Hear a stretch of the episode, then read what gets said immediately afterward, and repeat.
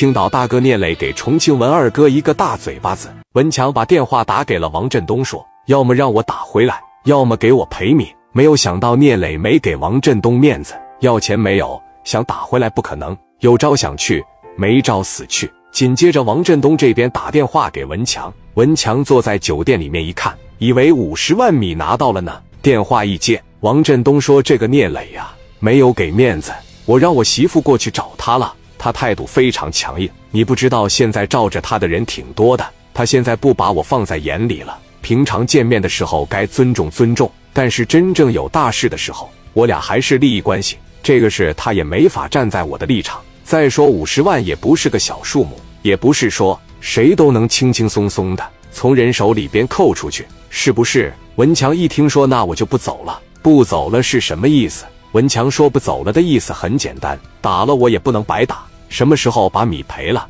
什么时候我再走。行了，振东，我不会让你为难的。他这伙人不是能打吗？这个聂磊不是牛逼吗？文强把电话啪的一挂，王振东一琢磨，哎呀，我操，这是冲谁呀？紧接着再给文二哥重拨过去，文强的电话就打不通了，一直嘟嘟嘟占线。文强一直在找人，张军团伙里边有个人叫许三，许三的大哥叫王平。文强把电话打给了王平，电话一接通，王平呀，你带着许三上青岛来一趟。王平问怎么了，二哥？文强说，我他妈在这。边让人打了，王平一愣，还有人敢打你？谁他妈敢这么狂呀？文强说：“这事你先别问，你先来，来了以后我会告诉你他叫什么，他家在哪住。完事了以后你就回重庆。”王平马上给许三打了电话，两个人当即买了飞往青岛的机票。文强跟上级请了一个假，在青岛等着王平和许三。文强一个电话叫来了王平和许三两个人，两个人能打得过聂磊这么多兄弟吗？这两个人可不是过来打仗的，这两个人是过来销户人的。王平和许三以最快的速度来到了青岛，和文强见了面。文强这边把聂磊的照片、家庭住址以及上班地方等材料已经准备好，写在了聂磊照片的后面。王平拿到聂磊的照片，在聂磊的照片上画了一个叉。王平和许三当即开始了蹲点和盯梢。第二天，文强对王平说：“你们办事，我先回重庆，办好以后向我报告。”文强这边一张机票就飞走了，留下了一个王平和许三，这俩人一直盯着聂磊。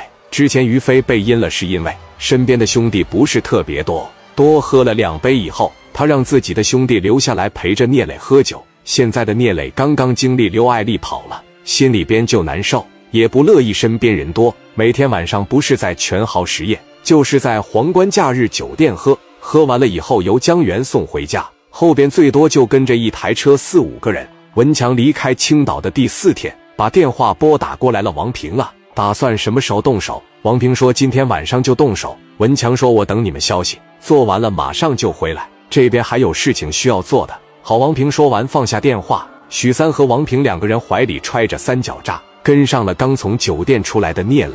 江源给聂磊开着车，后边一台车坐的是四五个小兄弟。两车开出去没多远。